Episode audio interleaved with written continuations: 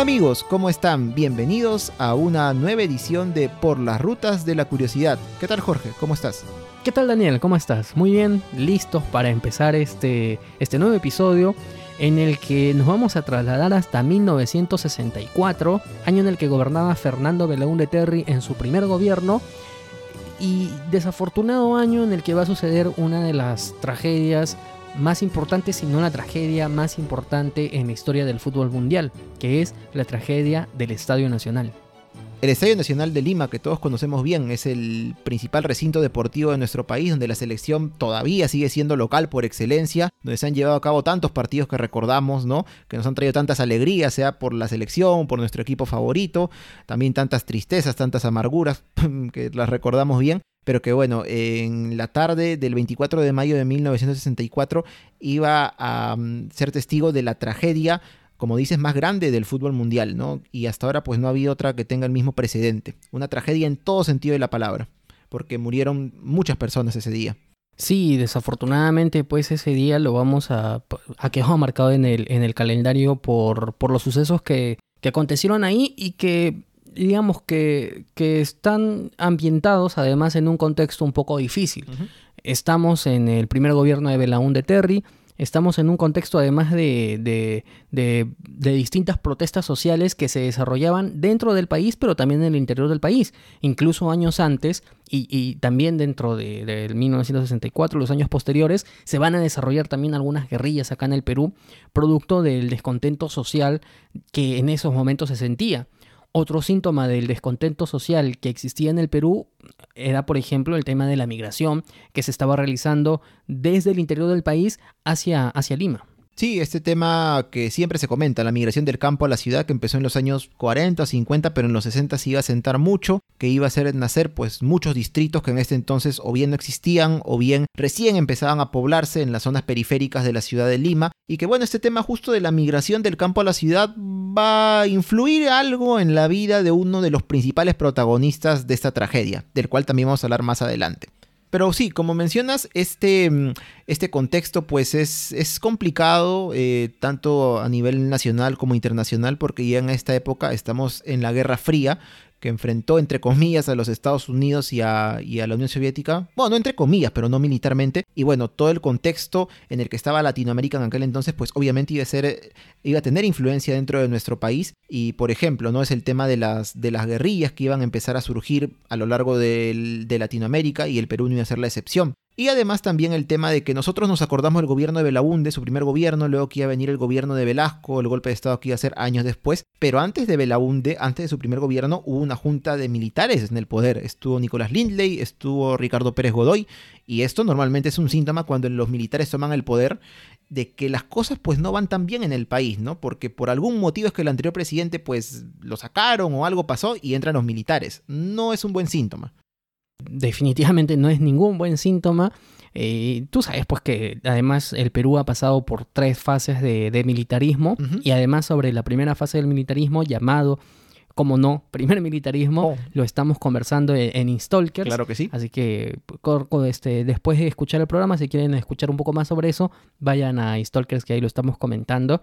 Y además tenemos que, que digamos, el, el, conflicto social viene a partir también de que Belaunde había asumido un compromiso importante y necesario para, para la realidad del país en esos momentos, pero que nunca le dio la, le dio la importancia necesaria. Es decir, se comprometió en la campaña, pero no parece que no tenía mucha intención de cumplirlo o quizás no tenía, eh, no supo cómo canalizar esto que era el tema de la reforma agraria.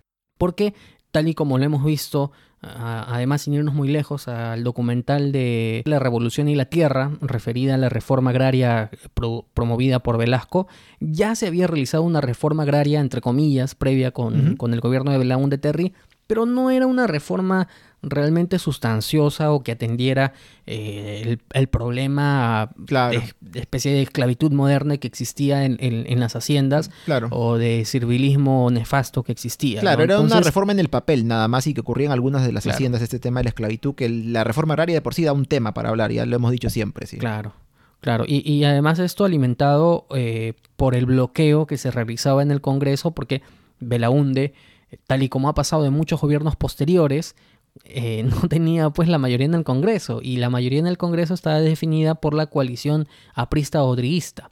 Eh, que lo que se encargó fue a bloquear todas las iniciativas eh, y, esto pinta un poco también cuál es el verdadero interés a veces de los políticos, ¿no? Que hoy en día a veces discutimos, ¿no? Que, que el Congreso que tenemos es, el, peor, Congreso de la historia, qué sé yo. Claro, ¿no? Siempre decimos eso, pero en realidad si nos ponemos a revisar la historia, pareciera pues que, que, los congresistas únicamente llegan a, a, ver temas personales, personalísimos, intereses personales, hacer lobbies y se acabó, ¿no? O sea, la, la, el bienestar del país o de la ciudadanía les importa muy poco. Claro. Sí, encontrar políticos en realidad que vean por el bienestar del país lamentablemente es difícil de hacerlo, ¿no? Cuando debería ser lo contrario en realidad, ¿no? Encontrar, sea más difícil encontrar los malos políticos que los buenos, pero es la realidad, es la realidad y no podemos cerrarnos ante ello. Y bueno, solamente para terminar esta primera parte de contexto, ya dijimos cómo estaba el contexto nacional y en el tema de la ciudad de Lima, pues eh, Jorge, te comentaré que en este año 1964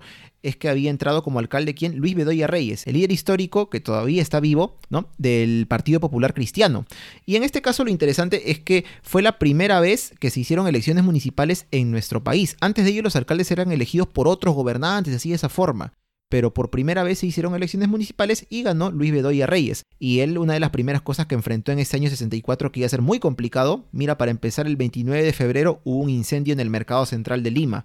Se destruyó gran parte del mercado, se quemaron millones de soles de mercadería. Afortunadamente creo que no hubo víctimas que lamentar, pero el mercado pues quedó tan, tan mal, tan, tan destruido que eh, tuvo que construirse la nueva infraestructura que es la que vemos el día de hoy en el cercado de Lima, ¿no? Porque el anterior mercado databa de 1905.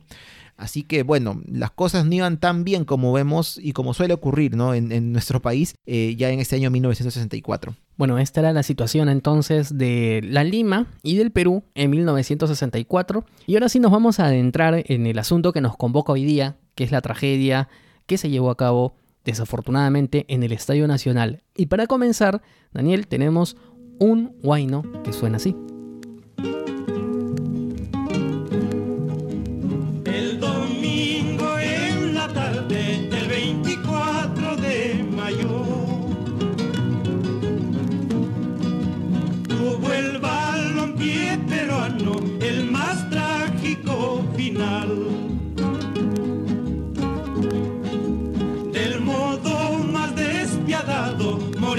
Nuestros hermanos.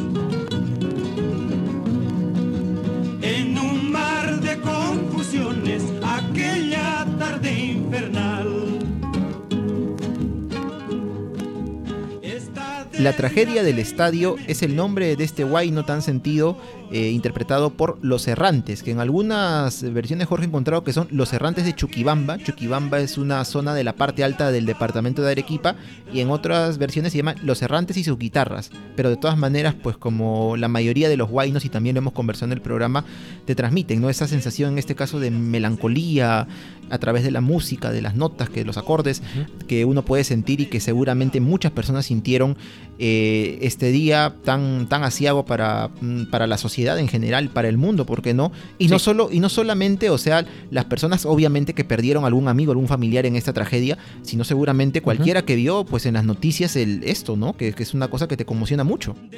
Sí, además de que en aquel entonces los partidos eran seguidos sobre todo por radio. Sí, claro. Estamos hablando de la década del 60, sobre todo por radio. Y luego poco a poco irte enterando de las noticias y de cómo iban subiendo los, los fallecidos. Además por todo lo que pasó ese día. Pero bueno, eh, solamente para, contar un poquito, eh, poco se dice de que, de que en realidad ya días anteriores eh, existieron algunos desmanes, no días anteriores, pero quizás semanas anteriores, desmanes en cuanto a partidos de fútbol que también se desarrollaron en la capital. Y siempre parece que eh, parte o, al menos era partícipe en este tipo de, revueltas el tristemente célebre Víctor Vázquez Campo, que luego fue denominado como el Negro Bomba. En realidad, Jorge, bueno, una de las fuentes que hemos encontrado, que he encontrado para, para ese programa, es un artículo eh, hecho por José Vadillo, que está en el diario El Peruano, en donde narra pues esta tarde nefasta que ocurrió pues en el Estadio Nacional. Y ahí menciona que el mismo Negro Bomba ya mucho, no imagino que un tiempo después de la tragedia, no sé si mucho o poco, eh, él mencionó que, o confesó que, ¿qué pasó? Años antes, no semanas en este caso, sino años antes, él estuvo en un partido que hubo de Perú contra Colombia en el Estadio Nacional en el año 61. Era un partido importante y hasta ¿por qué no? Tal vez decirlo más importante que este, este del año 64. ¿Por qué? Porque era un partido que definía clasificación a un mundial. El próximo mundial a jugar se iba a ser en Chile en el año 62. Y una de las sedes del mundial en Chile iba a ser cuál? Arica, es decir, a un paso del Perú. Y en esta sede de Arica iban a jugar quiénes? La Unión Soviética, Yugoslavia, eh, no recuerdo ahorita el otro país, y un país más que iba a definirse entre Perú y Colombia. Y la selección de Perú ahí, según comentan algunos, era la favorita para ganar este partido con estos dos partidos de ida y vuelta contra Colombia y poder ser prácticamente local en Arica, imagínate, en un mundial. Pero bueno, Perú perdió el partido de ida en Bogotá y aquí en, en el partido de vuelta en Lima, que tenía que ganar, pues lo empató. Lo empató y el mismo Víctor Vázquez, el negro bomba, contó ya después, como mencioné, de que él en un momento de este partido se metió a la cancha para agredir al arquero de. Colombia, que era el- una de las Sí, figuras, exacto, ¿no? sí. Y bueno, ya sí, vemos acá más o menos cómo es el accionar y sobre todo la personalidad pues de este hombre tristemente célebre. Sí, sí, ahí viene el asunto, ¿no? En realidad, eh, no, a ver, son- primero para terminar con el tema de Arica, que no, no conocía, más o menos sí conocía de que, de que Perú había perdido la clasificación frente a Colombia.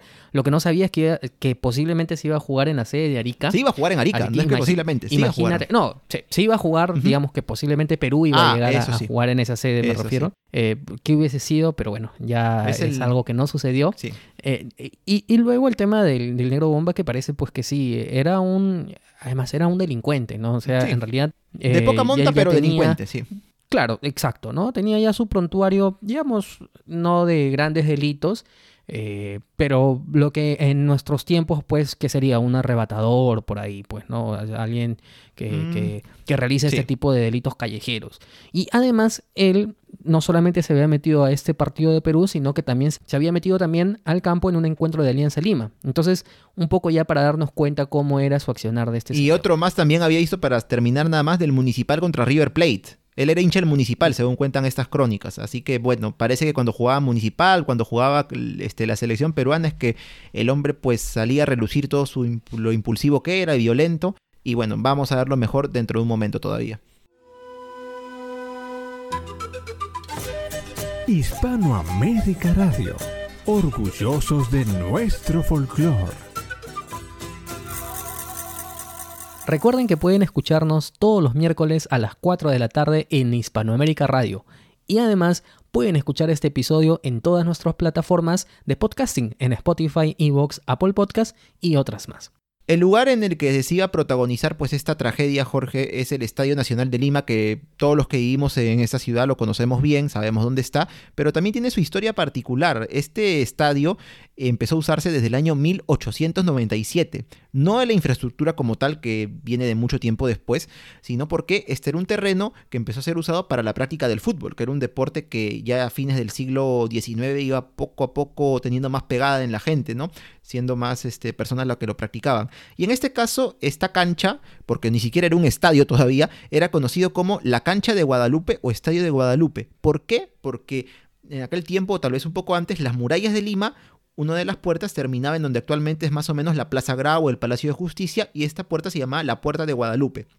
Y como esta cancha estaba tan cerca de esta puerta, entonces se le empezó a conocer como Cancha de Guadalupe. Y así transcurrieron algunos años, se jugaron ahí algunos partidos, o varios partidos seguramente, hasta que en el año 1921, eh, con motivo del centenario de nuestro país, y como mencionamos en un episodio de Stalkers, y lo recuerda seguramente, que en, este, en, este, en esta importante fecha, durante el gobierno de Leguía, muchos países nos hicieron regalos, ¿recuerdas? Claro, claro, Claro. Durante el centenario vinieron muchos regalos de distintos países. No todos se llegaron a inaugurar en el mismo 1921, Ujú. Pero eh, durante los años se inauguraron varios de ellos. Está, por ejemplo, el arco morisco que nos donó España, Sí. o está la, el reloj que está en el parque universitario que nos donó Alemania, creo, eh, entre otros. La estatua, por No, ejemplo, no de sé, Man- no, sé, no, no- no me acuerdo. Bueno, yo me acuerdo. de- no, está de bien. Yo me acuerdo, por ejemplo, la estatua de Manco Cápac, que fue donada por Japón, Ah, la que está en el- la plaza Claro, de Manco Cápac. claro, pero claro. nos referimos en este caso a que, a que el gobierno inglés lo que donó, o tal vez una de las cosas que donó, que fue un estadio con tribunas de madera, para ser puesto allí Mm. en esta cancha de Guadalupe. A partir de acá, este estadio sería conocer como, como Estadio Inglés, aunque oficialmente ya empezó a ser llamado también Estadio Nacional, pero la gente le decía el Estadio Inglés. Y en esta época, pues estamos hablando de los años 20, los estadios no eran como lo imaginamos ahora, con todas las tribunas, sino muchas veces era una cancha y solo uno de los lados, digamos que la tribuna oriente o occidente, como lo llamamos acá, estaba con bancas, con tribunas como en sí mismas, y este ahí era donde se ponía la gente. Ya poco a poco estas tribunas de madera y este estadio donado por el gobierno inglés empezó a ser ampliado, remodelado poco a poco, a tener más tribunas. Y recién en el año 1951 Odría durante su gobierno, con motivo también de la Copa América 53 que se jugó en nuestro país en Lima, es que él inicia la remodelación del estadio, del Estadio Nacional y es inaugurado el 27 de octubre de 1952. El Estadio Nacional como lo conocíamos hasta fines del 90, inicios del 2000, seguramente también lo recuerda Jorge, y que tenía capacidad para 53 mil personas. Claro, y ahí viene el asunto, ¿no? El tema de las 53.000 personas, porque de acuerdo a las cifras oficiales, el 24 de mayo existieron 47.000 personas, si mal no me equivoco, Más según menos, las sí. cifras oficiales, pero la realidad, según lo que nos cuentan las crónicas, es que probablemente estaba al tope de su capacidad e incluso un poco más.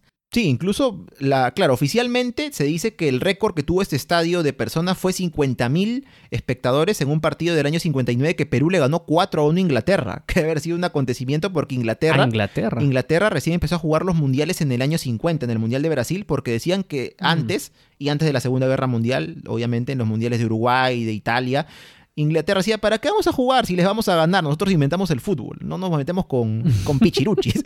Recién en el 50 dijeron, bueno, nuestros hijos ya, ya deben haber aprendido un poco, vamos a jugar. Pero mira, Perú le ganó a Inglaterra 4 a 1, ¿no? Lo cual no es poca cosa. A los inventores del fútbol. Claro, bien, claro. Y este y te decía también que si tú ves las fotos en este caso que hay del y también unos de uno de los pocos videos que hay de este día de la tragedia del 24 de mayo del 64, por ejemplo, vas a ver o se va a notar que entre la cancha y las tribunas mm, o al costado prácticamente de la cancha hay público en lo que actualmente que es la pista atlética del estadio. O sea, todo ese, todo ese tramo que actualmente vemos como pista atlética, donde hay la pista este, y también este, publicidad, todo eso estaba lleno de, de asientos, seguramente de tribunas para que la gente se sentara. Entonces damos ahí qué tanta capacidad tiene el estadio, porque actualmente la capacidad es 43 mil espectadores, pero en ese tiempo lo máximo era 53 mil y por la foto se ve pues que el estadio estaba reventando y también las crónicas cuentan que mucha gente se quedó afuera.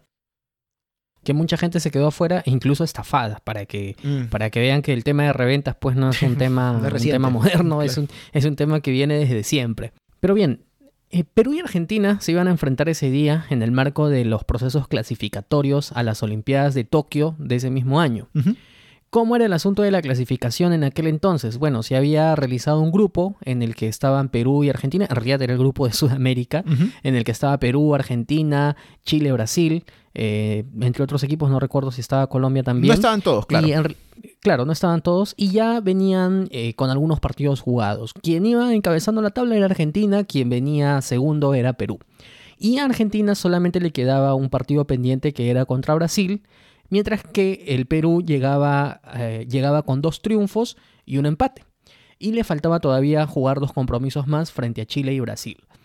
Esto, eh, ¿en qué nos pone? eh, ¿Esto qué quiere decir? Que bueno, en realidad, eh, si bien era un, un partido importante, eh, no era el partido definitorio per se.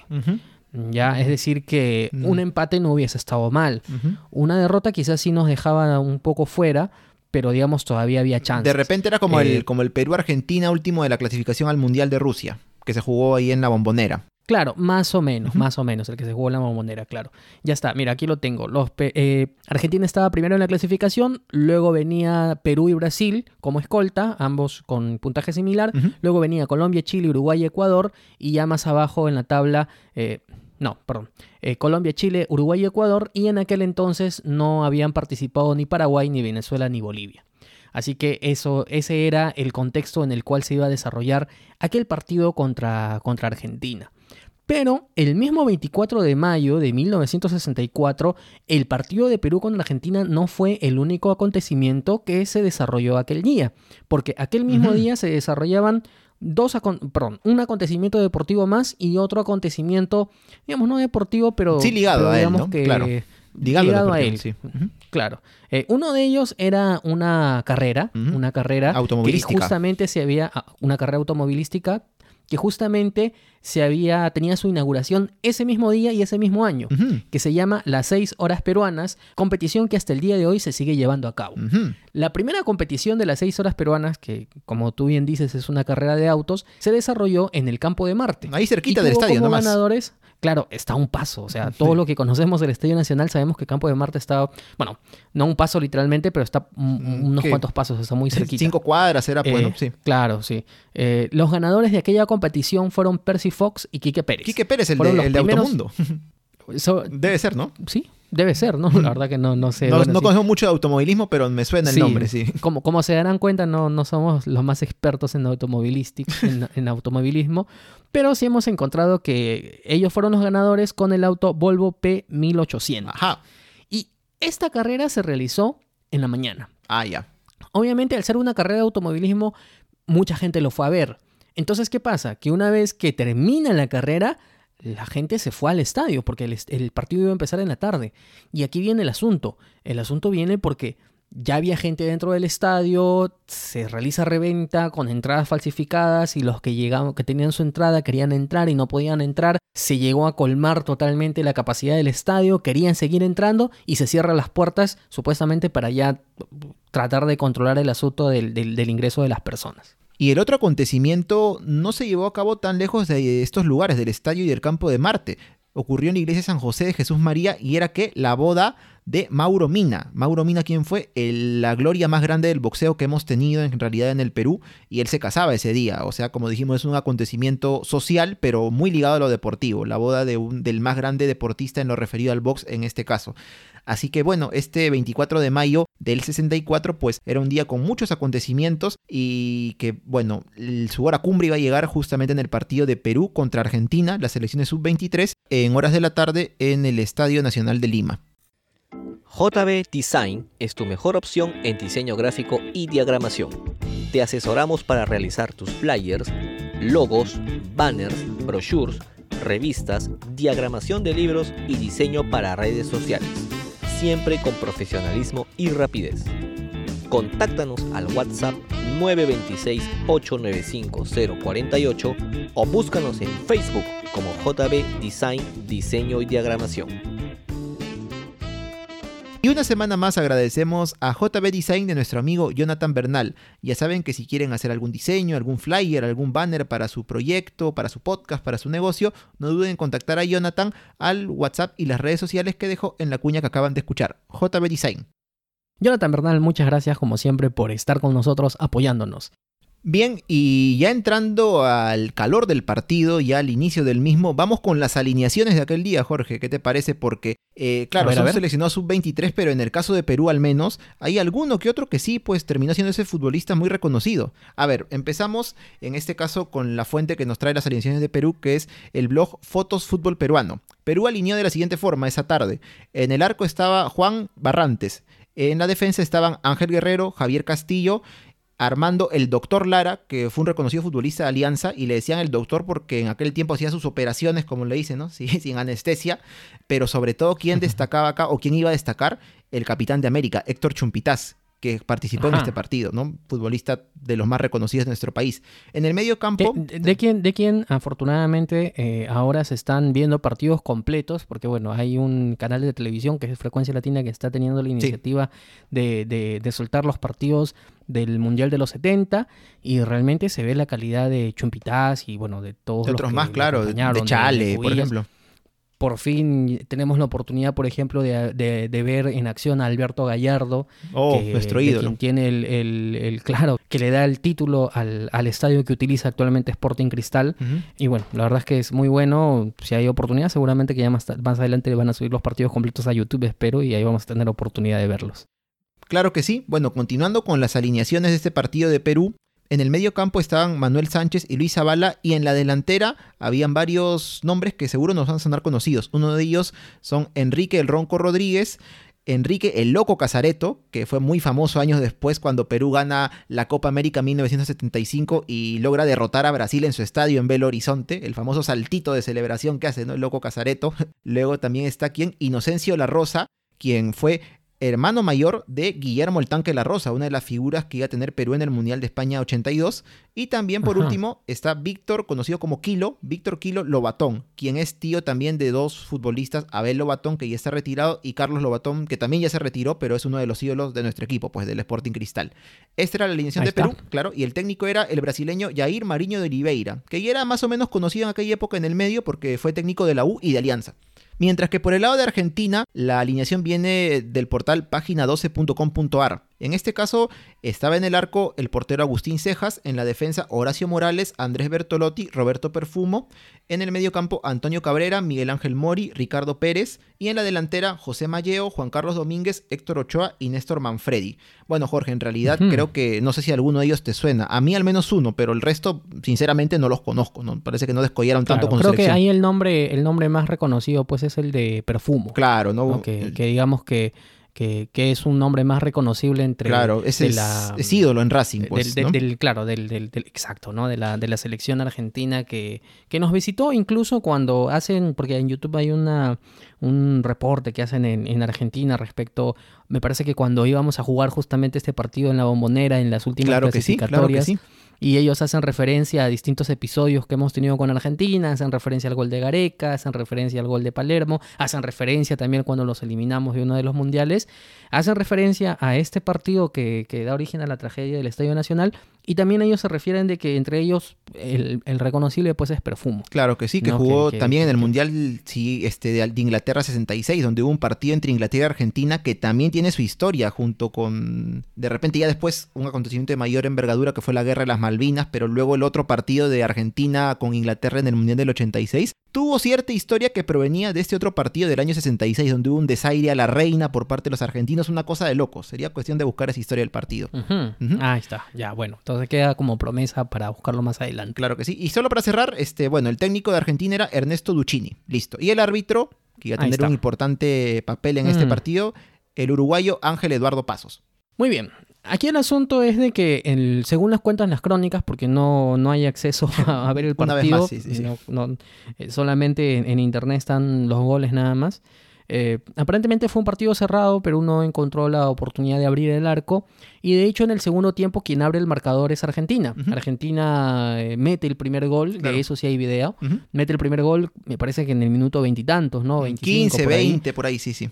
Sí, bueno, en una crónica que, que ha realizado el comercio, eh, mencionan que fue a los 18 minutos cuando el jugador argentino Manfredi eh, metió un gol. Metió el primer, el primer gol, gol, sí. Y, y ya con eso ya tenían asegurada su clasificación a Tokio. Y en realidad el segundo puesto podía jugar un repechaje, pero bueno, en fin, ya tenían asegurado el pase, el pase directo. Luego de eso, Perú empieza a arremeter, empieza a ir con todo al ataque. Y se produce la jugada que va a cambiar la historia de todo el asunto. Obviamente que para entonces, para este minuto, pues la gente estaba con toda la expectativa, ¿no? A ver que si meten o no meten gol. Lo sabemos, sí. Hasta que aproximadamente en el minuto 35 del segundo tiempo, el zaguero argentino Horacio Morales como que realiza... A ver, llega la pelota la- al área. Claro, desde mitad de el- cancha o el- tres cuartos de cancha, en el centro, ¿no? Claro, el, el argentino quiere, quiere, quiere eh, despejar la pelota, pero al mismo tiempo Lobatón está ahí y con la pierna derecha eh, rebota la pelota en su pierna derecha y se mete al arco y es el gol. Pero aquí viene el asunto. Los jugadores argentinos ante el gol de Perú reaccionan airadamente. Tú ves las- lo poquito que se ve, el, el segundo, los dos segundos que se puede ver producido el gol, tú puedes ver pues que los argentinos abren los brazos, ¿no? Y como que empiezan a reclamar. Y esto va a originar que el árbitro tome la decisión de anular el gol. ¿Por qué? Porque según... Porque eh, aparentemente para el criterio del árbitro señala de que esto era jugada peligrosa. Y al ser jugada peligrosa, anuló el gol. Para ser jugada peligrosa y- e incluso para graficar un poco, vean nada más la portada de este episodio, en donde vemos cómo es que el árbitro señala que era la jugada peligrosa, que en realidad era un planchazo. Para graficar un poco esta falta por la que el árbitro consideró que era necesario anular el gol de Perú, lo que Kilo Lobatón, según el árbitro, hizo fue un planchazo. O sea, es el tema de cuando vas a patear la pelota, supuestamente, pero levantas el pie de tal forma que los coquitos, esto de los chimpunes, quedan expuestos. Y esto pues se considera jugada peligrosa porque puede causarle una lesión al jugador contrario, ¿no? O sea, que le caiga en el pie, en la pantorrilla o en la rodilla. Y bueno, justo acerca de este gol, pues que me imagino que el estadio habrá sido pues un rugido tremendo, ¿no? El famoso periodista, que en paz descanse, Pocho Rospigliosi, periodista deportivo, que fue testigo de este partido, lo narró de la siguiente forma. Abro comillas. El estadio fue una sola explosión de gol. Se le empataba a Argentina 1 a 1, faltaban pocos minutos y se tenía esperanzas de ir a Tokio.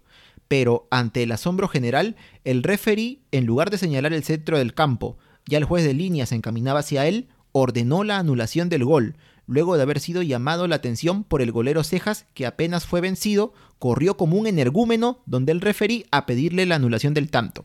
Cierro comillas. Grafica muy bien también, Jorge, lo que mencionabas, ¿no? La reacción de los argentinos, que como ocurre casi siempre en el fútbol, ¿no? Cuando te hacen un gol, lo primero que haces, así no tengas razón, es ir a reclamar. Sí, bueno, y este relato nos grafica un poco cómo es que fue la situación de la anulación del gol. Y obviamente que la anulación del gol va a disparar la, la indignación de las personas, pues porque tú sabes que en la tribuna, eh, claro. al, al, menos ahora tú vas con tu celular o no, vas con tus audífonos y mientras vas viendo el partido puedes ir escuchando el relato de la radio, por ejemplo. Por ejemplo, ¿no? Eh, pero si no, uh -huh. en realidad tú vas a ver y no vas a ver la repetición de nada, ¿no? Tú solamente estás viendo lo que está sucediendo y nada más. Entonces las personas no entendían lo que estaba sucediendo y, y cuál era la razón al final del árbitro de, de, de anular este gol. Aunque claro, en la, en la portada que nosotros estamos utilizando en este episodio, ahí se ve al árbitro cómo grafica muy bien el tema de la, de la plancha. Pero en realidad, más allá de que si la decisión fue buena o fue mala, el partido debía de continuar.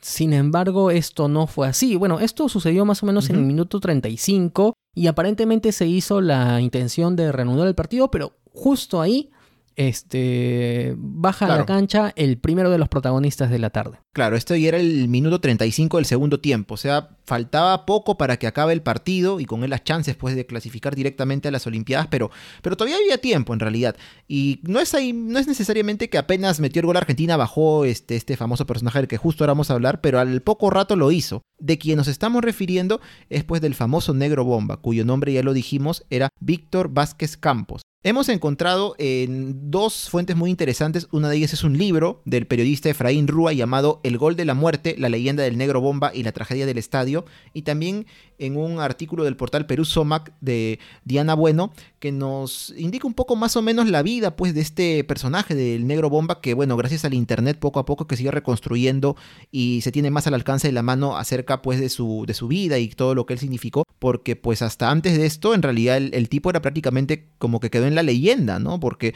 no había forma tal vez de saber mucho sobre él.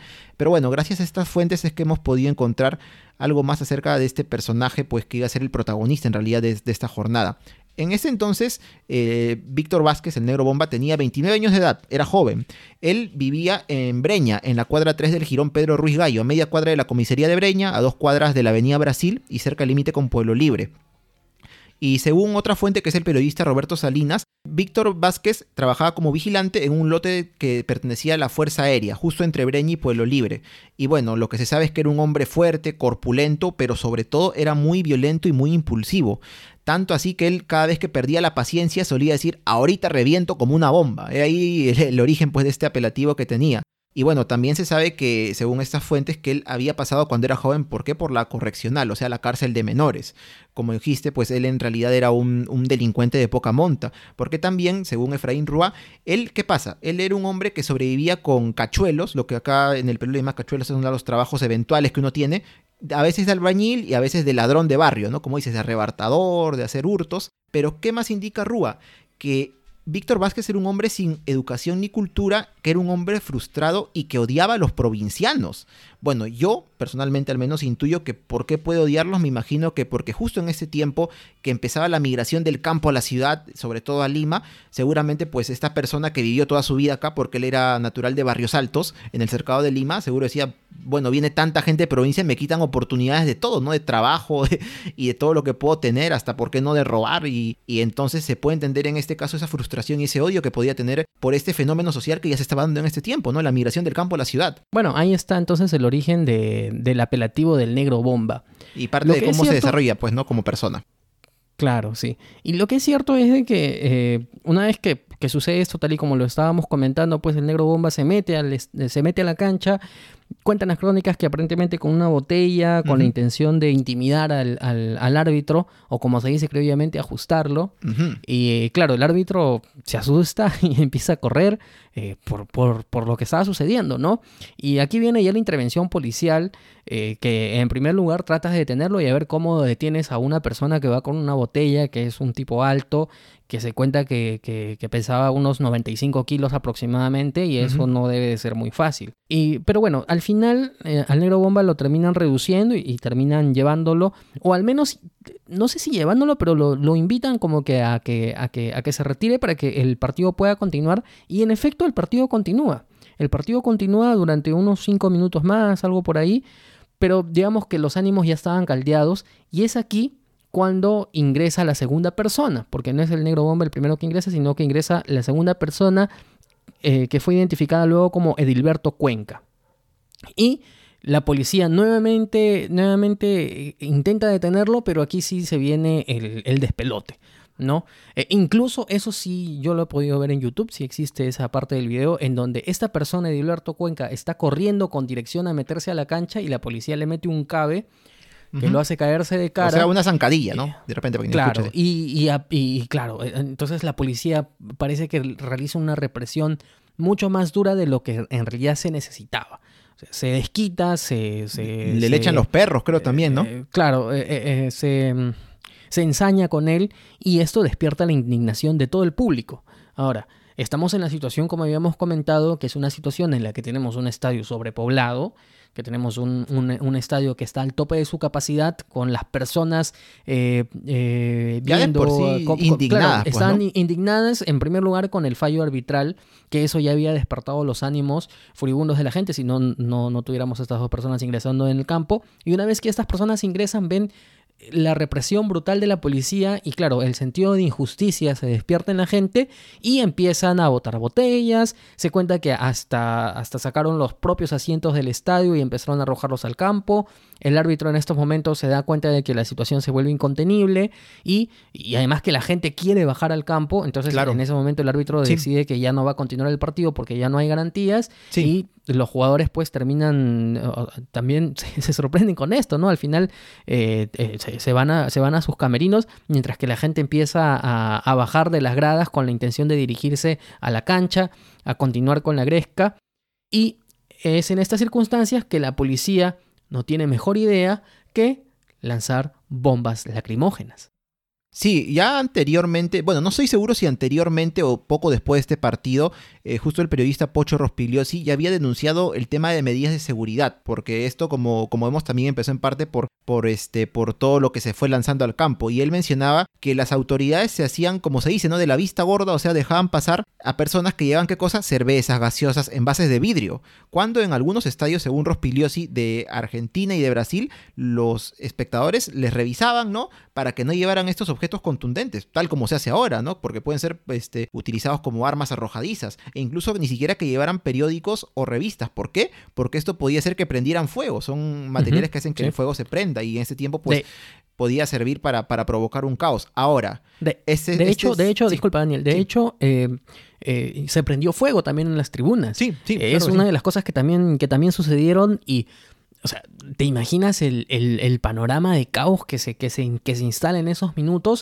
Y aquí es crucial cómo pasan los minutos y las decisiones que se van tomando a partir de la, de la indignación multitudinaria de las personas. Claro, y justo ahí viene el tema que mencionas, ¿no? En este caso, quien estaba a cargo de la seguridad, me parece, del estadio durante ese partido, que era el comandante de la policía, Jorge de Azambuja, lo que hace, no se le ocurre peor idea que empezar a lanzar bombas lacrimógenas a las tribunas. Bueno, no sé con qué criterio lo habrá hecho porque... Claro, tú lanzas una bomba lacrimógena, la gente que hace retrocede. En este caso no va a retroceder hacia el campo, ¿no? Sino retrocede hacia lo que son las puertas de salida. Y es aquí en donde ocurre la tragedia, porque sobre todo en la tribuna norte del estadio, la gente pues eh, al ver las bombas que caían empiezan a huir en la desesperación, obviamente que cualquiera tendría ante este, ante este suceso, empieza a escapar a través de las puertas o intentar, pero las puertas estaban cerradas. Algunas crónicas también mencionan que los encargados las habían cerrado, ¿por qué? Para evitar pues que más gente siga entrando al estadio. Otros dicen que las cerraron simplemente porque dijeron, ¿sabes qué? Vamos a olvidarnos de vigilar las puertas, cerramos y vamos a ver el partido tranquilos. Pero esto originó que esta gente, sí, pues no, que esta gente que trataba de huir, pues encontrara una muerte en muchos casos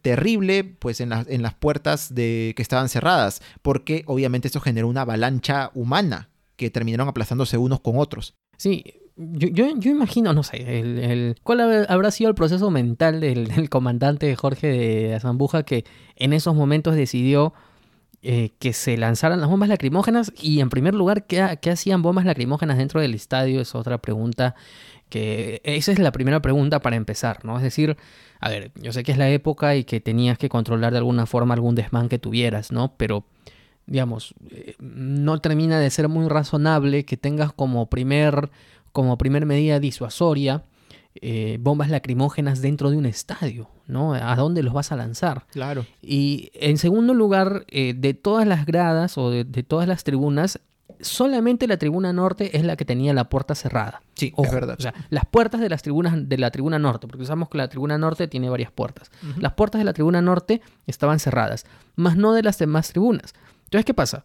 Cuando la gente quiere bajar al campo, a la cancha, Algunos querían las bajar, bombas claro. lacrimógenas, Sí. claro, eh, con la intención de que las personas no bajen y se queden, no sé si en, si en las tribunas, porque ya era imposible con el tema de las bombas lacrimógenas, y empiezan a, a dispararse de un lugar a otro, empiezan a correr.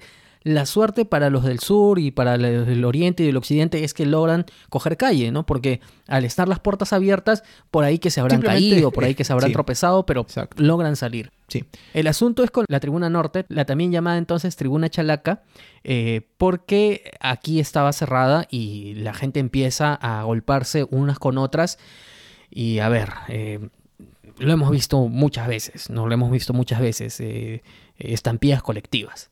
No, o sea, es, es un tipo de accidente que desafortunadamente existe y justamente es lo que existió aquí. Porque las personas empezaron a caerse, empezaron a juntarse unas con otras, la presión hizo de que las que estaban adelante se cayeran al suelo, las empezaron a pisar, eh, quebraban sus costillas, quebraban sus pulmones, eh, ya no hay forma de, de respirar tampoco. Y, y es una avalancha sin fin.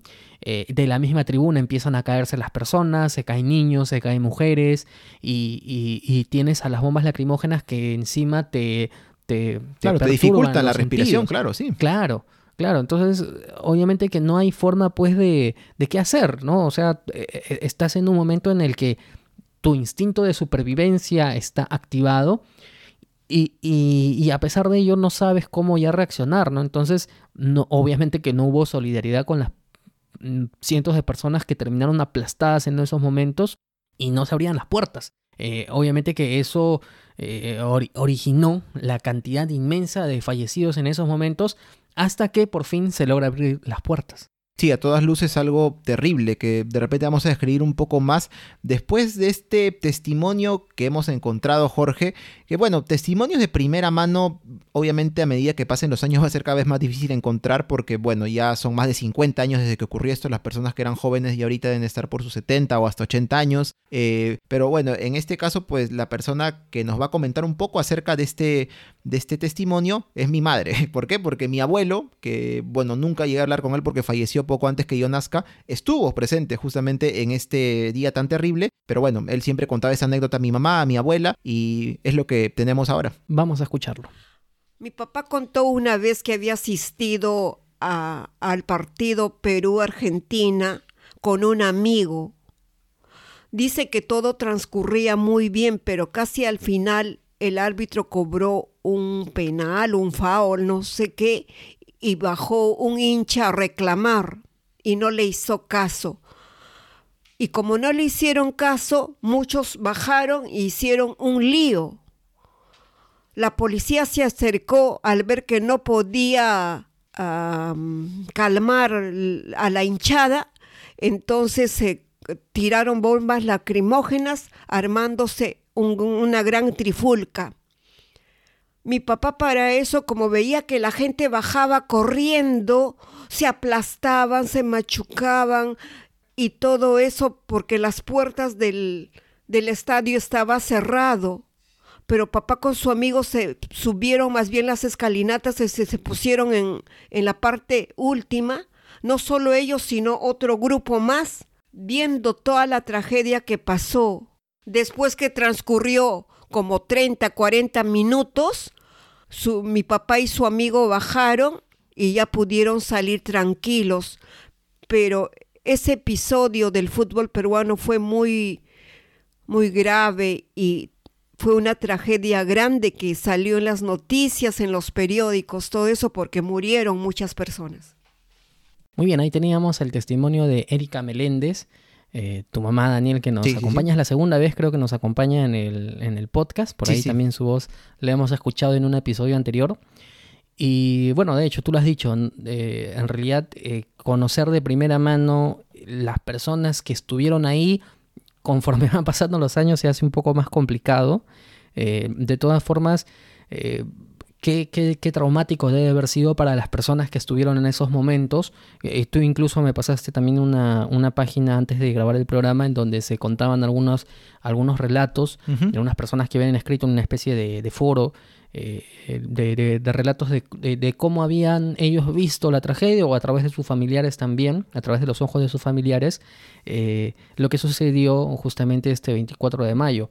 Lo cierto es de que fue una catástrofe absoluta. O sea, dentro del estadio, me imagino que todas las personas, además, tú has, tú has ido al estadio, también he ido, Sí. obviamente que es un estadio distinto, pero entiendo que la infraestructura, al menos la base de la infraestructura es la misma, la distribución y todo ello.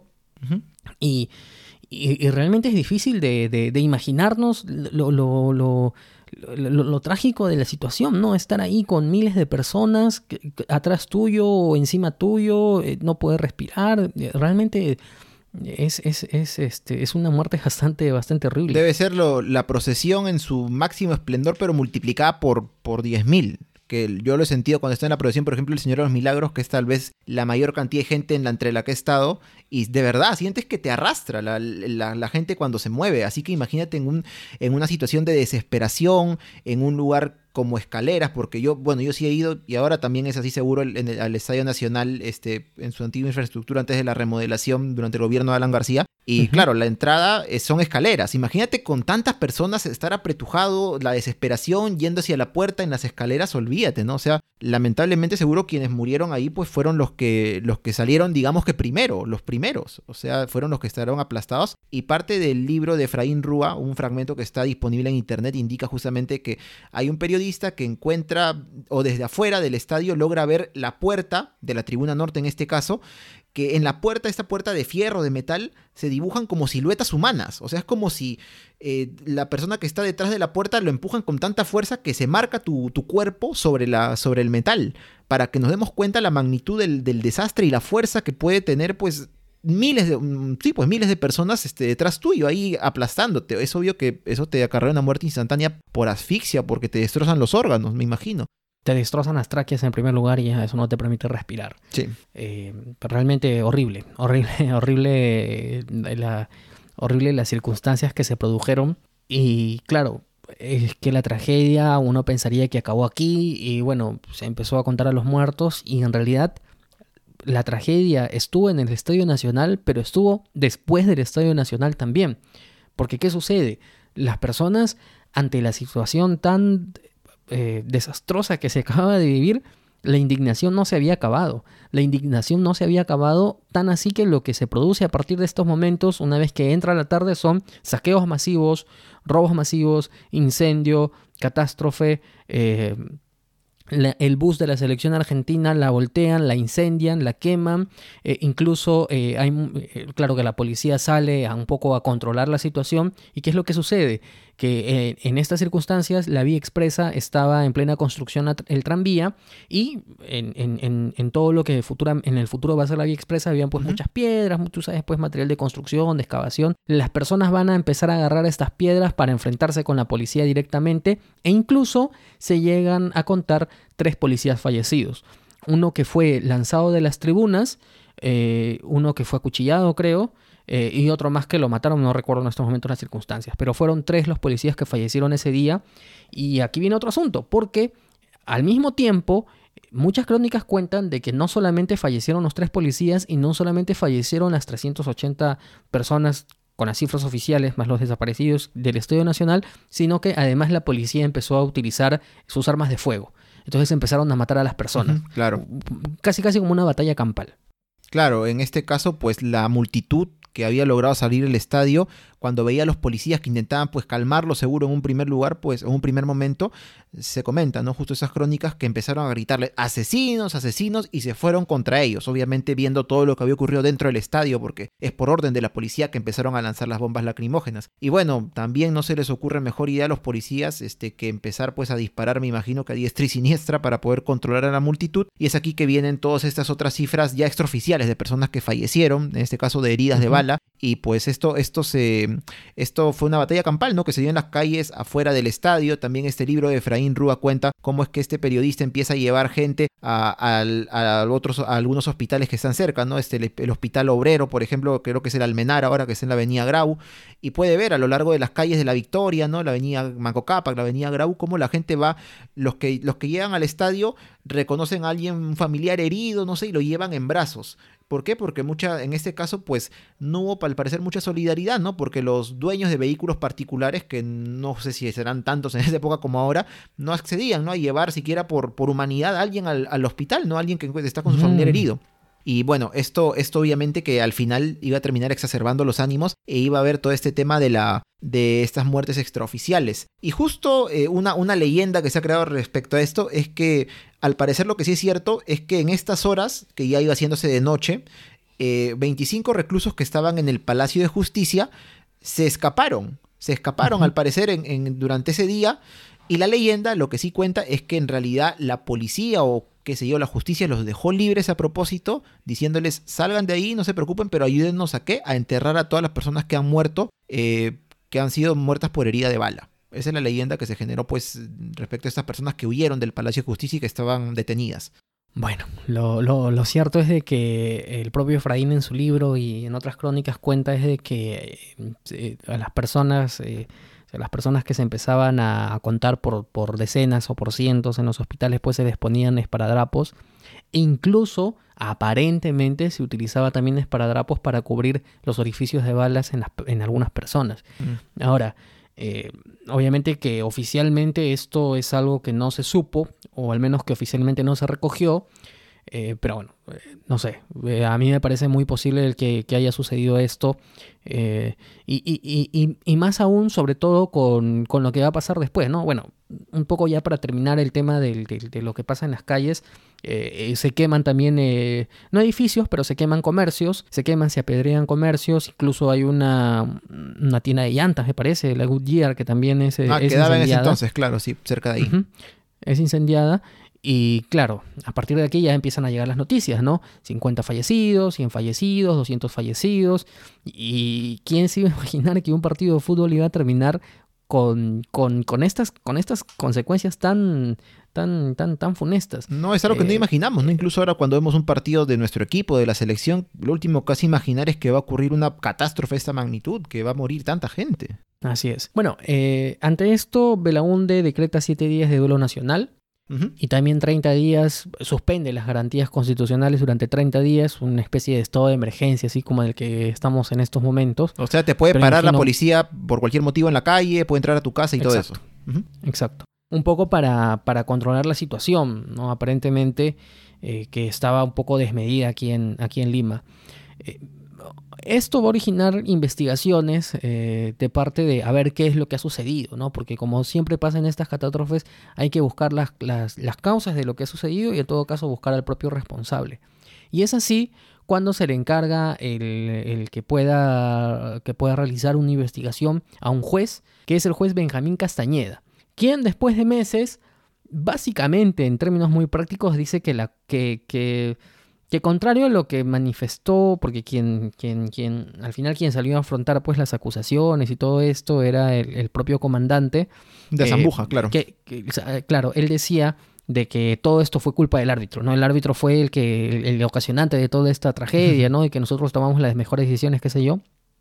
Pero el juez Castañeda básicamente lo que dice es de que en realidad aquí parece de que la tragedia tenía algunas causas ajenas al propio partido. Porque claro, eh, lo que menciona el juez Castañeda pues es que en realidad la tragedia no fue, no fue solamente un error policial, sino que en realidad venía de una decisión, o sea, la decisión ah, venía incluso aparentemente desde el propio ministro, que, incluso el propio gobierno había eh, diseñado un plan represivo y que se llevó a cabo este día. Algo así como que, como que más o menos ellos tenían previsto de que de alguna forma algo podía pasar y que de esta forma iban a reaccionar para que las personas, eh, no sé, para tener alguna clase de represión, qué sé yo. eh. Pero, eh, Sí, es Porque, el, claro, el- el- Sí. solamente para concluir, el juez Sí. eh, cuestiona mucho el tema, por ejemplo, de la adquisición de esa misma semana, la adquisición que se realizó de bombas lacrimógenas. No, él, él cuestiona por qué esa misma semana se realizan bombas lacrimógenas y por qué estaban en el estadio. ¿No? Para empezar, ¿qué es lo que, cuál, cuál, cuál es la intención ahí? E incluso como tú dices, ¿no? La historia un poco que se confunde con el mito. El mito dice pues que el ministro de aquel entonces, que vendría a ser una especie de ministro del Interior, Juan Languasco de Javish, había estado en el estadio y justo cuando empieza todo el asunto, aparentemente da las órdenes de que se, de que se disparen las bombas lacrimógenas y se va. Aparentemente, ¿no? Es uno de las partes del, del- del mito Del de esta historia. Claro, es que, es que en realidad, pese a todo, o sea, podrías decir ellos, bueno, compramos las bombas lacrimógenas para la seguridad en el partido, pero oye, ¿qué decisión es esa de tirar bombas lacrimógenas a la tribuna, no? O sea, no, no tiene ningún sentido porque puede ocasionar una tragedia a todas luces, la gente intentando escapar y todo ello. Ahora, eh, como justo esto que mencionas de que el mito se funde con la realidad, porque claro, yo cuando conversamos en un momento de esto, recuerdo que te dije, ya, compraron bombas lacrimógenas como que por si acaso, si es que había algún problema en este partido que sí tenía cierta trascendencia, ¿no? Porque al final también todo lo que hay luego del partido con todo este estallido de la gente saqueando y enfrentándose con los policías, tiene ese trasfondo social, según se comenta en, en muchos artículos que mencionan esta tragedia. O sea, aparte de la indignación por el partido y por las muertes que ocurrieron en el estadio, la gente pues ya por X cosa ya en ese momento dice basta, ¿no? O sea, qué sé yo, por temas sociales, económicos, ¿no? Que uno vive en el día a día, como que se arma una especie de, eh, de manifestación o de, de protesta violenta, pero espontánea, que hace pues que al final del partido, con todo esto que llevó, la gente diga, ya, o sea, basta, vamos a protestar y vamos a hacer esto, ¿no? Y ocurren todos estos desmanes, y bueno, por ahí tendría sentido entonces que el gobierno o el ministerio, qué sé yo, dijera, bueno, vamos a tener entonces estas bombas aquí por si acaso, estas bombas lacrimógenas, ¿no? Para, para disuadir, entre comillas, si es que hay alguna especie de, de trifulca o de protesta o durante ese, durante ese encuentro. Sí, mira, por ejemplo, aquí en la página Jotdown eh, menciona unas declaraciones que tuvo el árbitro una vez que, llega a Buenos Aires, ¿no? A ver, Cito textualmente, dice, uno de los guardias civiles que me acompañó hasta el aeropuerto me dijo que no me preocupase, que la culpa no había sido mía, que había otras motivaciones. ¿Ya? Entonces, bueno, eh, cita textual, ¿no? Aunque, cl- claro, luego el árbitro eh, también tiene otras declaraciones eh, por ejemplo, él menciona, aquí está recogido en la revista uncaño.com.ar, menciona respecto a, a lo que, a lo que sucedió en, en- en este partido. Si yo hubiese sabido que morirían 300 personas, validaba el gol, pero al terminar el partido colgaba el silbato para siempre. Mm, bueno, Ya. o sea, como, como Claro, defendiendo, ¿no? Que su, su decisión, según él, estuvo correcta, pero claro que, bueno, como cualquier ser racional hubiera pensado, prefiero equivocarme o entre comillas acá, pero que no muera tanta gente. Claro. Por ejemplo, eh, en esta misma declaraciones, él menciona, pienso que con el correr del tiempo se comprenderá que solo marqué una infracción dentro del campo de juego, que lo otro pertenece a un capítulo distinto, a una reacción imprevisible. Y yo, la verdad es que comparto, o sea, comparto, comparto el, el- el sentir o al menos el, eh, la perspectiva que, que tuvo Ujú. el, el árbitro uruguayo Ángel Pasos respecto a la situación. Él lo que marca es una jugada, ¿no? De acuerdo a su, a su perspectiva, criterio. de acuerdo al- a su criterio. Errado no es su criterio, bueno, claro. Claro, y, y al final el fútbol también parte de esto, ¿no? Parte también de la del criterio de los, de los, de los jueces. Eh, obviamente que él no iba a imaginar de que una de que esto iba a originar en lo que originó después. ¿Quién lo, quién lo podría imaginar, no? Entonces, yo creo que, que, que chantarle toda la culpa al árbitro, No, por ahí que no es, no es el camino. No, claro, en este caso, pues al final tengo entendido que a quien se juzgó y hasta se, se castigó por este problema fue justamente el comandante de Azambuja, ¿no? Que, claro, como dices, en un primer momento al parecer él dijo, no, hemos tomado la mejor decisión, la decisión correcta, no sé qué, pero bueno, fue el único, digamos, castigado y también se comenta que ya en el tiempo posterior él, a pesar de todo, pues continuó o vivió ya con el remordimiento de esta tragedia que obviamente en parte fue responsabilidad de él, ¿no? Claro, porque él fue quien Bueno, dio la él, orden él- de las bombas. él- él durante algún tiempo pues estuvo eh, de manera clandestina, ¿no? Fue reo contumaz. Eh, y lo que sucede es que se realizó una modificación en la legislación, con lo cual los reos contumaces iban a tener penas mucho más severas y es ahí cuando él ya se presenta a la justicia y termina siendo condenado. Además de que dos días de- más tarde, después de la tragedia, también se termina capturando al negro bomba y también se, le, se lo, lo meten a la cárcel, ¿no? O, o ambos hoy día han fallecido. Lo que sí había encontrado Daniel de todas formas es que si bien el comandante Jorge de Zambújar, eh, cuando, cuando pasaron las acciones era comandante, él más adelante va a ser nombrado coronel.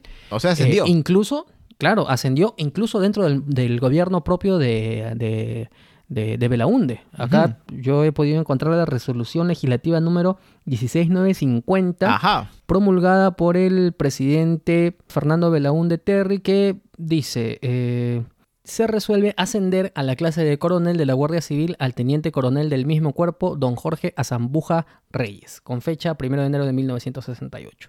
Ahí está. Por eso es que si revisamos en las crónicas, vamos a darnos cuenta que él aparece como coronel retirado cuando fue sentenciado. ¿Y por qué era coronel retirado si cuando pasó todo esto fue comandante? Porque luego fue ascendido. Bueno, y justo meses antes de que Belaúnde terminara su, terminara su gobierno. Bueno, ya, dejo ahí, dejo ahí el descubrimiento. Bueno, y aparte de todos estos dos culpables que se encontraron al final, a Zambuja y el Negro Bomba, eh, pues el informe de este juez, que fue Benjamín Castañeda, que mencionaste hace un momento, al final, pues lamentablemente no fue tomado en cuenta, seguramente pues porque, como quedaba a entender, ¿no? Que sea la policía o el gobierno, tenían ahí otra intención con todo este problema, esta tragedia que hubo. Entonces simplemente no lo consideraron, al juez tampoco, y todo quedó ahí, ¿no? No fue tomado en cuenta este, este Claro, lo que- informe lo- que, que era más revelador que la versión oficial, obviamente. Y que incitaba Claro, a que se eh, siguiera investigando, pues, ¿no? Para encontrar realmente Exacto. más, más responsable de esa tragedia. Claro, lo, lo- lo que invitaba este informe del juez era en realidad hacer una investigación ya de índole política para establecer responsabilidades políticas, sobre todo con el ministro de- del Interior, que era el ministro de Gobierno y la policía, creo que se llamaba así, eh, en aquel entonces, y eh, se le ordena a un nuevo juez que realice una nueva investigación, ¿no? Y esta nueva investigación pues ya se refiere básicamente a la culpa del, del teniente, posteriormente coronel Jorge de Zambújar. Y bueno, para concluir, en realidad, luego se entrevistó, por ejemplo, al futbolista más reconocido de toda esta generación que participó durante este encuentro. Nos referimos a Chumpitaz, a Héctor Chumpitaz, el capitán de América, el, El capitán, granítico, sí. claro que sí. Y él, bueno, pues da su versión, ¿no? Y dice cómo se van sorprendiendo porque ellos están en el camerino en un momento, porque estuvieron en el campo, luego fueron llevados al camerino, los argentinos también, y se fueron sorprendiendo. Y él mismo dice, nos decían que eran 10, 20, 50 fallecidos, cuando en realidad que nos dijeran que solo era uno y era algo terrible. O sea, nos sorprendíamos cada vez más. Y por el lado argentino, pues luego se hizo una entrevista poco después al técnico Ernesto Duccini, en donde él declara, ¿no? Yo ansiaba la victoria, pero a este precio hubiera preferido la más humillante de las derrotas. Bueno, otra, otra reacción totalmente razonable, ¿no? ¿Qué importa una victoria deportiva, una clasificación a la muerte de tanta gente? Sí, bueno, desafortunadamente aquella tarde de 1964 iba a pasar tristemente a la historia por un acontecimiento tan difícil, tan difícil, eh, tan traumático y que eh, está en el imaginario popular, está siempre, no sé, eh, yo eh, algunas veces que tú lo comentas, incluso pusimos la imagen en el, en el, en el, en, en nuestras redes sociales y por ahí algunos ruteros efectivamente dijeron el negro bomba de inmediato, ¿no? El negro bomba, el negro bomba. Claro, es un Eh, nombre la que queda ahí. del Estadio sí. Nacional. Claro, ha quedado ahí. Y, Eh, e incluso este, pero- solo para cerrar este el tema de que hay gente que ha ido al estadio de noche cuando no se juegan partidos y dicen. ¿no? Cuando entras al estadio, a la cancha o a la tribuna incluso, pero con las luces apagadas, el ambiente es denso, es muy pesado. Lo mismo que se siente en lugares donde ha muerto alguien. Y acá pues ha muerto en su momento que 300, Cientos 400 de personas. personas. Claro que sí. Sí, sí, sí. es sí. una leyenda que hay. ¿no? Que penan así en el Estadio Nacional. Bueno, de, de todas formas, sobre si eso es posible o no, de repente podemos tratarlo en, en otro episodio, que igual de eventos paranormales creo que, que hay mucho por hablar, Claro que sí. eh, no solamente desde el punto de vista científico, sino también desde el punto de vista de las experiencias personales que existen. Eh, pero te decía, eh, a modo de conclusión también te decía que, eh, claro, digamos que el tema del negro bomba está, lo, lo tenemos presente, ¿no? La tragedia del Estadio Nacional, la peor tragedia, tú buscas en YouTube, eh, pones tragedias del fútbol, inmediatamente en el puesto número uno casi siempre está la tragedia del Estadio Nacional, Sí. Pero a pesar de tener presente esta etapa histórica, en realidad lo que no se tiene presente es las enseñanzas que nos ha dejado esto en cuanto a, a, por ejemplo, las medidas de seguridad que se tiene que tener en los estadios eh, y, y- y a cómo es que la policía realiza el control de las mismas, ¿no? Entonces, es, creo yo, un punto importante que hay que tenerlo siempre presente, eh, un poco para, para poder situarlo después, porque si el aprendizaje fuera cierto, no hubiesen pasado años más tarde otro tipo de eventos que también han enlutado al fútbol nacional, como por ejemplo el caso de la, del asesinato de, de Walter Oyarce en, en- en un clásico entre, entre Claro. la U y Alianza. O también el asesinato, mira, en, en un partido, me acuerdo que era sin tanta trascendencia, uno de la U contra el Unión Minas, en el 2000, si no me equivoco, en el Estadio Nacional también, donde un, un- ¿qué puedo decirte? Un maldito, no lo sé, pues, o un, bueno, un, un desadaptado se le ocurrió lanzar una bengala en el estadio, dentro del estadio, y le cayó a un niño, que era el hijo de una señora que vendía, este, bueno, tenía un puesto ahí de golosinas, Sí. me imagino, en el sí, estadio. sí. El niño se llamaba Pepito, me acuerdo, y las imágenes fueron terribles. O sea, la U metió el gol, por celebrar tiraron esa, esa bengala, el chiquito salió a celebrar y le cayó en el ojo, literalmente en el ojo. Murió, creo que en el acto, y eh, las imágenes estaban ahí. O sea, mm, bueno, las tragedias que ocurren en el estadio, ¿no? Sí, y lamentablemente por eso- siempre por digo. culpa de nosotros, de los, de los seres humanos, que no tenemos a veces esa, esa capacidad de tener un poco de criterio, ¿no? O sea, está bien, el Claro, fútbol pero te despierta pasiones, pero vamos, ¿no? Hay cosas que no puedes hacer dentro de un estadio. Claro, pero ahí también viene el otro punto, ¿no? Es decir, que si bien por un lado está la reacción, reacción humana, reacción irascible, reacción irrazonable, qué sé yo, pero también cómo es que tú manejas la seguridad para que este tipo de cosas no Sí, ocurran, Claro que sí. ¿no? Entonces, también el aprendizaje tiene que ir en ese sentido, Por tiene supuesto que ir que en sí. el sentido de la de, La de prevención. cómo manejas, de, claro, exacto, ¿no? O sea, que no nos pase lo que pasaba en Inglaterra. Bueno, que de todas formas, eh, de peleas de barras bravas, creo que en los años 90 era No, muchísimo era peor. más, muchísimo más fuerte de lo que, Sí. de lo que es ahora, hay que decirlo también. Eh, pero no sé, yo he vivido en barrios en donde, donde en, en la calle, acá literalmente en la avenida, pues venían y, y se peleaban y con los machetes y con las piedras, este, y hasta con balazos, qué sé yo. Afortunadamente eso ya ha disminuido. Y bueno, de esta forma llegamos al final de este episodio de Por las Rutas de la Curiosidad que esperamos haya sido de su agrado. Por ahí nos pueden hacer llegar sus comentarios respecto a este, a este tema. De repente por ahí tienen algún testimonio de sus padres, sus abuelos, algún conocido que haya estado en el estadio. Sería interesante conocerlo. Y bueno, que nos quede de lección, como dice Jorge, no tanto en la forma en que nos comportamos en espectáculos deportivos o a todo nivel y también pues en el tema de la prevención. Así es, muy bien amigos, nos reencontramos la próxima semana, no se olviden de seguirnos en nuestras redes sociales, estamos en Facebook e Instagram como por las rutas de la curiosidad, estamos en Twitter como arroba por las rutas 1, como ya les mencionamos también, no se olviden que pueden escucharnos por Hispanoamérica Radio los miércoles a las 4 de la tarde y por las demás plataformas de podcasting a cualquier hora. Sí. Eso sí, si, si, si, si, si pueden pongan en seguirnos, suscríbanse a nuestras, a nuestras cuentas ahí, sobre todo a Spotify o a Evox. Y bueno, ya nos estamos reencontrando la próxima semana con otro interesante tema. Nos escuchamos. Chau.